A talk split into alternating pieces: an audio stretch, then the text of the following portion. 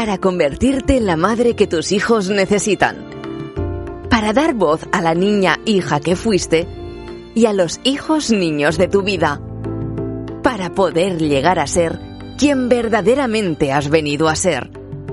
Diario de Ivonne Laborda, una madre consciente. Querida mami consciente, estamos aquí otra semana, otro podcast que tiene como único objetivo inspirarte, ayudarte en este camino de la crianza consciente y del crecimiento emocional. Soy María José, miembro del equipo del Instituto Ivonne Laborda y el podcast que compartimos hoy es una entrevista que Mercé Munt de Radio Vilafant ha hecho recientemente a Ivonne. Sabes que Ivonne colabora con distintos medios. Y esta entrevista es especialmente importante y pensamos que puede ayudar mucho porque trata el tema del acoso, del bullying. Sabes que Ivonne siempre tiene una mirada, una, una vuelta de tuerca que ella llama sobre los distintos temas.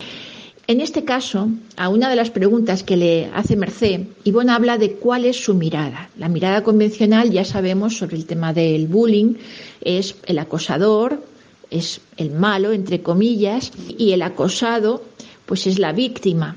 ¿Lo ve así, Ivonne? Esto es lo que responde. Tanto el acosador, ¿no? Dijéramos el que practica el bullying, el que acosa al otro, como el que recibe el acoso, los dos son víctimas de malestar.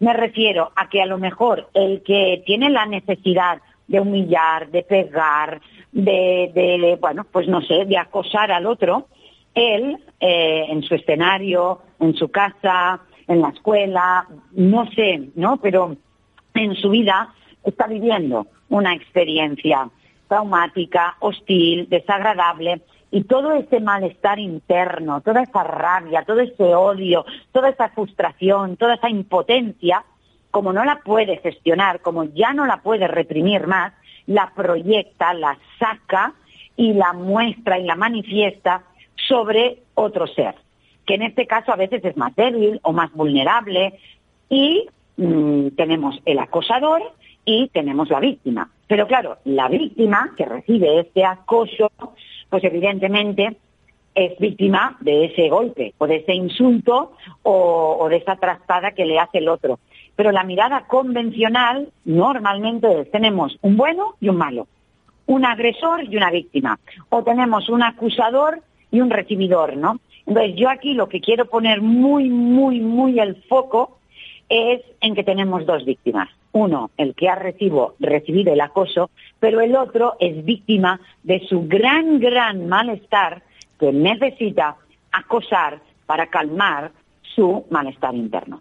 Continúa la entrevista Ivonne en Radio Vilafán con Mercé Munt y Mercé le pregunta sobre los tipos de bullying. Yo lo diferenciaría entre pasivo y activo, ¿no? Como la violencia. Tenemos una violencia que es más activa, ¿no? Que es más visible. Si yo te doy un golpe, ¡pa! Esto no lo puede negar nadie, me ha pegado, ¿no? O si yo te grito o te insulto, nadie lo puede omitir, porque se oye, ¿no? La palabra que te he dicho o la humillación, ¿no? Pero luego hay una violencia más pasiva, más sutil, la que nos y más invisible es la más emocional y la más psicológica, ¿no? te desprecio, te ignoro, te humillo. Eh, en el caso de los niños, pues no lo sé, a lo mejor mm, te ensucio, a lo mejor te hago algo que ni te lo hago a ti, ¿no? Que voy a, yo qué sé, a tu silla y te la ensucio de pintura y tú ni la ves, te sientas, ¿no? O sea, cosas que, que, te hagan ¿no? sentir mal. A lo mejor solo hablo mal de ti a espaldas para que los demás digan, ah, fíjate el otro. Y tú ves que todo el mundo te está mirando raro, que todo el mundo se está apartando de ti y tú no sabes ni lo que ha pasado. Es que el acosador ha ido a los amigos, se ha inventado no sé qué, les han dicho que has robado no sé qué cuando ha sido él y ahora todo el mundo te está mirando así. Tú te sientes rechazado y desplazado y no estás sabiendo ni por qué. Eso es muy psicológico, eso es muy em, emocional. La entrevista continúa y continúan profundizando. Merced le pregunta a Ivonne sobre el perfil del acosador. Paso a paso seguimos ahondando. A modo general, pero no lo cojamos A, B y C, la persona que ejerce una violencia más activa hacia otra persona, también es una persona que la ha vivido. A ver si me explico, ¿no? A lo mejor este joven que pega, insulta y trata mal a otro, probablemente en su casa le han gritado, le han pegado y le han maltratado. O ha sido testigo de maltrato, el padre contra la madre o contra otro hermano. Normalmente, ¿no? La, la violencia es aprendida. ¿No? Es como nos gritaron, aprendemos a gritar a nuestros hijos, o sea, gritamos a nuestros hijos porque nos gritaron, nuestros hijos nos gritan a nosotros porque nosotros les gritamos a ellos, ¿no? Un poquitito sería así la cadena. Y la violencia más psicológica, también puede ser que tú hayas recibido violencia activa y tú la proyectes en más mm, sutil o invisible. Pero normalmente es más desde ahí, desde ese desprecio, ¿no? No me valoran, estoy solo, me ignoran, me castigan, me encierran en el cuarto hasta que no me porte bien, etcétera. Entonces yo soy más sutil también, ¿no? A la hora de, ejercerla. Pero todo es violencia. Lo que pasa es que solo asociamos violencia o acoso a la parte más física, a la parte más visual, ¿no? A la violencia activa. Y todo lo otro sutil, como no se nombra, como no se ve tanto, pues no lo nombramos, ni, ni acoso ni violencia. El acoso, al fin y al cabo, es violencia. ¿no? Me están acosando, es un acto violento. ¿Qué es violencia? Es algo que me genera hostilidad y malestar. E, ejercer el poder sobre un niño también es violencia. ¿Por qué? Porque es un acto violento para él. Estamos violentando su ser esencial, sus necesidades, sus, sus pasiones, sus intereses. Pasa que está mal entendida la violencia. La violencia la entendemos por una persona que coge su mano y hace pa, y le da un golpe a otra, ¿no? Y no sé, si me voy al parto, sacar a un niño del vientre de su madre, pesarlo, medirlo, desnudito, eso también es violencia. Y la gente dirá, ¿qué dices? Sí, para la criatura es violento. Tiene frío, no, sé, no, no, no, no está a gusto, necesita el cuerpo de su madre. O sea, tenemos mucha violencia social demasiado mm, normalizada. Y realmente tendríamos que revisar cuántos profes son violentos con sus alumnos. Solo hablamos del acoso escolar de niños contra niños. Pero bueno, yo veo profesores que levantan la voz, algunos que a veces han insultado, que han castigado, que han ignorado, que les comparan con sus compañeros, que les hacen sentar al final de la clase. Pero todo esto lo tenemos súper integrado como que el profe lo puede hacer. Eso también es violencia contra sus alumnos. Bien, ¿y el perfil de la persona que sufre el acoso? Recuerda que en un principio Yvonne ya ha dicho que hay dos víctimas. Cuando un niño se siente mal, se comporta mal. Conoces esta frase de Yvonne, ¿verdad? Bueno, continuamos con el perfil de la persona que sufre el acoso. El perfil del acosador es alguien que tiene un malestar tan grande, tan grande, que ya no puede con él, ya le duele tanto no poder ser el mismo, ya le duele tanto lo que tiene dentro que explota. ¿Cómo explota? Contra alguien más débil. Voy a otra persona y le hago sentirse mal. Cuanto peor le hago sentir al otro, más calmo mi dolor. Le hago sentir culpable a otro, menos culpa siento yo. Entonces, el perfil de la persona que recibe el acoso o por norma general, pero lo mismo, no, no, en, psicología, en la psique humana, en las necesidades y en el ser humano no hay dos y dos son cuatro. Tenemos que hablar un poquito casuísticamente.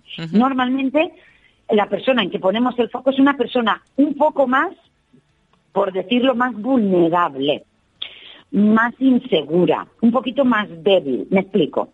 Un acosador no busca una persona empoderada, líder, seguro de sí mismo, comunicador, fuerte, potente. No, porque esto le puede rebotar en su contra normalmente busca a alguien un poquito más vulnerable, o más pequeño, o más débil, o el gordito de la clase, o el que lleva gafas, o el que es súper delgadito, o el que es más enfermo, o, es el, o el tímido, o el que es muy inteligente pero habla poco. No sé, yo no quiero decir que sea una persona débil de por sí, sino a, nivel eh, potencia, ¿no? A nivel energía, aunque tengan la misma edad, si un niño mide 1,70 y el otro mide 1,60, el otro ya lo ve como más débil, aunque solo sea por el tamaño, ¿no?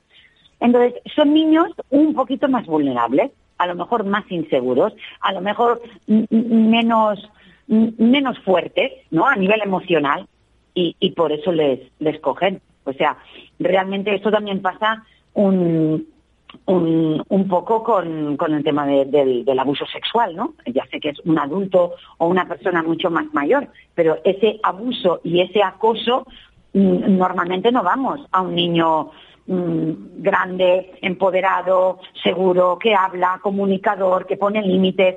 Normalmente es al revés, ¿no? También cogemos a un niño pues más débil, más vulnerable, ¿no? Y más, más dócil, por así decirlo. Pero lo que le interesa saber a Merced ahora es cómo podemos ayudar a las familias, cómo ayudar a las familias cuando se encuentran que su hijo está sufriendo bullying o que su hijo está acosando. Es la parte activa en el bullying. Ah, evidentemente todo empieza en casa porque los primeros responsables de esa criatura que ha venido al mundo eh, somos mamá y papá, ¿no? Pero los segundos responsables ya es toda la comunidad. Ya decimos la escuela porque donde pasan más tiempo es la escuela. Y, el segundo lugar donde pasan más tiempo es en casa, o al revés, primero en casa y luego en la escuela, o a la par. Pero es que es responsable el vecino del quinto, es responsable el de la tienda, es responsable el tío, el abuelo, todos somos responsables. O sea, todos deberíamos honrar la infancia. Todo niño es alguien completamente sagrado. Ahora bien, si en la escuela se viera, se trabajara y se acompañara desde otro lugar, sería mucho más fácil o a lo mejor ya ni se llegarían a estos extremos. Es como que ya le hemos llamado acoso escolar a algo que ya tiene incluso nombre, ¿por qué? Porque se lleva haciendo durante tanto tiempo que ya lo hemos normalizado. Entonces, ¿cómo ayudar a las familias que escuchen un podcast como este, hacer cursos, talleres, que me inviten a ir a una escuela a hablar todo esto, que lean artículos, yo creo que necesitan ayuda las dos partes. El niño que está acosando, que lo expulsen de la escuela porque mm, ya ha dañado a tres niños, o sea, e, eso no ayuda, porque si precisamente su gran malestar interno es lo que le provoca hacerlo, el hecho de que me expulsen me van a hacer sentir aún peor y más mala persona. Iré a casa y encima mis padres, como se avergüenzan de mí, que no ven realmente la raíz de mi gran problema, entonces, aquí lo que estamos creando es una cadena muy grande y esto puede desencadenar en alcohol, en drogas, en criminalidad, en cosas mucho más graves. Entonces, claro, tendríamos que ver a las dos partes como víctimas. También el niño que está acosando, acogerle, verle, qué le pasa, qué necesita, qué le falta. E, e, esto que está manifestando es un síntoma. ¿Verdad que si un niño ahora de repente se desmaya, le, acogeremos? Mm. ¿Verdad que si le, salen unas erupciones en la piel, mm, le acogeremos? Si se le rompe una pierna, si se cae y se abre la cabeza, le, ayudaríamos. No le diríamos, oye, tú te has caído, ¿no? Esto es lo mismo. O sea, e, e, e, esa violencia que está manifestando sobre otra persona es un síntoma de su malestar, es que me atrevería a decir, y es que esto va a doler mucho, pero la falta de amor que está recibiendo, la falta de comprensión, de mirada, de atención, de validación, de ternura, de complicidad, de escucha. Un niño amado, escuchado, respetado, tenido en cuenta, necesidades satisfechas, jamás, jamás necesitaría hacer daño a otro, jamás. El niño que necesita hacer daño a otro está lastimado, está herido. Merced quiere ir más allá. Quiere saber qué podemos hacer cuando en las familias sabemos positivamente que hay un niño, tenemos un niño que está haciendo bullying. ¿Qué puede hacer una familia ante eso? La mirada de Ivonne, os recuerdo, es siempre la de dos víctimas, tanto el que hace el bullying como el que lo recibe. Primero, darnos cuenta y cambiar la mirada, de no ver a esta persona como una mala persona, porque entonces lo que hago es seguir tratándole mal y se va sintiendo cada vez más mal. ¿De acuerdo? Nos podemos dar cuenta, pero claro, duele tanto darse cuenta, porque entonces es responsable. Mm. Entonces tengo que hacer algo al respecto. Lo que ya hemos hecho no podemos hacer nada, pero sí le podemos explicar que esto que sientes es debido a todo esto que quizás yo no era consciente que tú necesitabas. a todo esto que te faltó y que quiero mejorar nuestro vínculo, quiero estar más contigo. Incluso hacerle preguntas, es, un niño. Si un niño acosa es que ya tiene conciencia, ya, es un poquito mayor. Hablarle, ¿qué es lo que tanto te gustaría de mí que no tienes? ¿Qué es aquello que, que más te ha molestado de mí? Yo aplicaría mis cuatro raíces para una crianza consciente, el segundo capítulo de mi libro, Dar voz al niño darle presencia. No le he dado presencia en diez años, da igual, no miremos lo que no hemos dado, miremos lo que ahora podemos dar. Porque lo que le sanará no es ver lo que no le di, lo que le sanará es lo que yo hoy puedo darle. Y el amor es la energía y la fuerza más sanadora del mundo. Y no necesitamos dar amor años para sanar, necesitamos dar amor días. el amor tiene una potencia súper fuerte, es la medicina milagrosa. Habla con tu hijo, explícale la verdad dile que en aquel momento no lo viste, eh, dedícale tiempo, ve al cine con él, practica un deporte con él, juega juegos de mesa, mm, no lo sé, lo que sea, y luego valídale. ¿Cómo te sientes? te sientes mejor después de haberle pegado. ¿Y por qué le has pegado a este y no al otro? ¿Y qué es lo que más te ha molestado? Ah, es que es el profe. Ah, que te exige mucho. Ah, es que papá y mamá estamos separados y tu padre siempre te habla mal de mí y te exige y te coacciona y si no sacas buenas notas no te compra no sé qué. Vale, pues bueno, pues voy a hablar con papá. No sé, y ir, tener la voluntad de entenderle. Porque lo que más frustra a un niño o a un adolescente es la impotencia de sentirme solo. Siempre lo digo, que lo peor no es lo que me ha faltado. Lo peor no es que me peguen, lo peor no es que me exijan, lo peor es que me siento solo. Lo peor es la soledad con la que tengo que estar viviendo todo esto. En el cole no me entienden y soy el malo. Me expulsan, voy a casa y mi madre está avergüenza de mí. Mi padre me pega. Eh, los abuelos también me critican en todas las cenas familiares. Está ahí perdido esta criatura. Pues vamos a nombrar esa verdad. Parece muy complicado, pero no es tan complicado. Es sentarme, es reconocer la verdad, es nombrarla, esa sería mi tercera raíz, nombrar la verdad de todo lo que ha pasado, de todo lo que no debería haber pasado, de todo lo que sí debería haber pasado, que no ha pasado, y decirle, aún estamos a tiempo, cariño. Vamos a rebobinar y vamos a empezar de nuevo. ¡Wow! Reconocer la verdad duele, sí. Darnos cuenta de lo que está pasando también nos hace responsables. Hemos profundizado mucho en este punto de la entrevista, ¿verdad? ¿Cómo podemos ayudar? Pregunta Merced. En esta maravillosa entrevista en Radio Vilafán, ¿cómo podemos ayudar a las familias que tienen un niño que sufre acoso, que es víctima de bullying? Con la víctima, lo que podemos hacer, por un lado, es primero recogerle a él qué ha pasado, cómo ha pasado, o sea, validar su vivencia. Evidentemente ha sido víctima de maltrato, ha sido víctima de insultos, ha sido víctima de, de, de, no lo sé, de una broma pesada y le han roto o le han hecho algo. Ok. Pero una vez hemos recogido su vivencia, cómo está él, yo te quiero, yo te apoyo, tú no merecías esto, bla, bla, bla, sí es muy importante, aunque esto también puede molestar al oírlo, es ser empáticos, comprensivos y amorosos con la persona que le ha agredido. Que él pueda llegar a comprender, que no significa aceptar o perdonar, pero comprender el desespero de la otra persona para llegar a hacerte lo que te ha hecho. Queriendo decir, ¿tú serías capaz de hacer algo así? Diría, no, jamás. Correcto. Pero ah, entonces, ¿tú qué crees que puede haber llevado a una persona a tirarte por las escaleras, o a humillarte, o a escupirte, o a romperte algo. Qué mal se tiene que sentir, qué solo se tiene que sentir, qué, qué distanciado de sus padres, o qué exigido, o qué maltratado, o qué algo. Esto duele mucho porque si aquí hay un padre que está oyendo esto, que su hijo ha acosado a otro, se va a sentir fatal porque dirá, ¿cómo que mi hijo se ha sentido humillado, no amado, no respetado, solo, impotente? Mi pregunta es, ¿tú crees que si tu hijo se siente escuchado, amado, respetado, hay amor, hay ternura, hay complicidad, necesitaría hacer eso? Esto nos humaniza. Y el niño que ha recibido el acoso puede ver al otro como, wow, pobre, ¿no? O sea, él también es víctima. Fíjate lo que me ha tenido que hacer para que él a su vez no tenga esa rabia, ¿no? Y esa ah, contra el otro. Evidentemente eso está mal, pero lo que está mal no es la persona, lo que está mal es la actitud. Tenemos que diferenciar lo que somos de lo que hacemos. Y el niño que ha acosado no es eso. Ha actuado de esa manera. Y perdón que lo diga, todos tenemos la capacidad de actuar así. Yo también tengo la capacidad de coger a alguien y tirarle por las escaleras, pero no tengo un motivo para hacerlo, entonces no lo hago.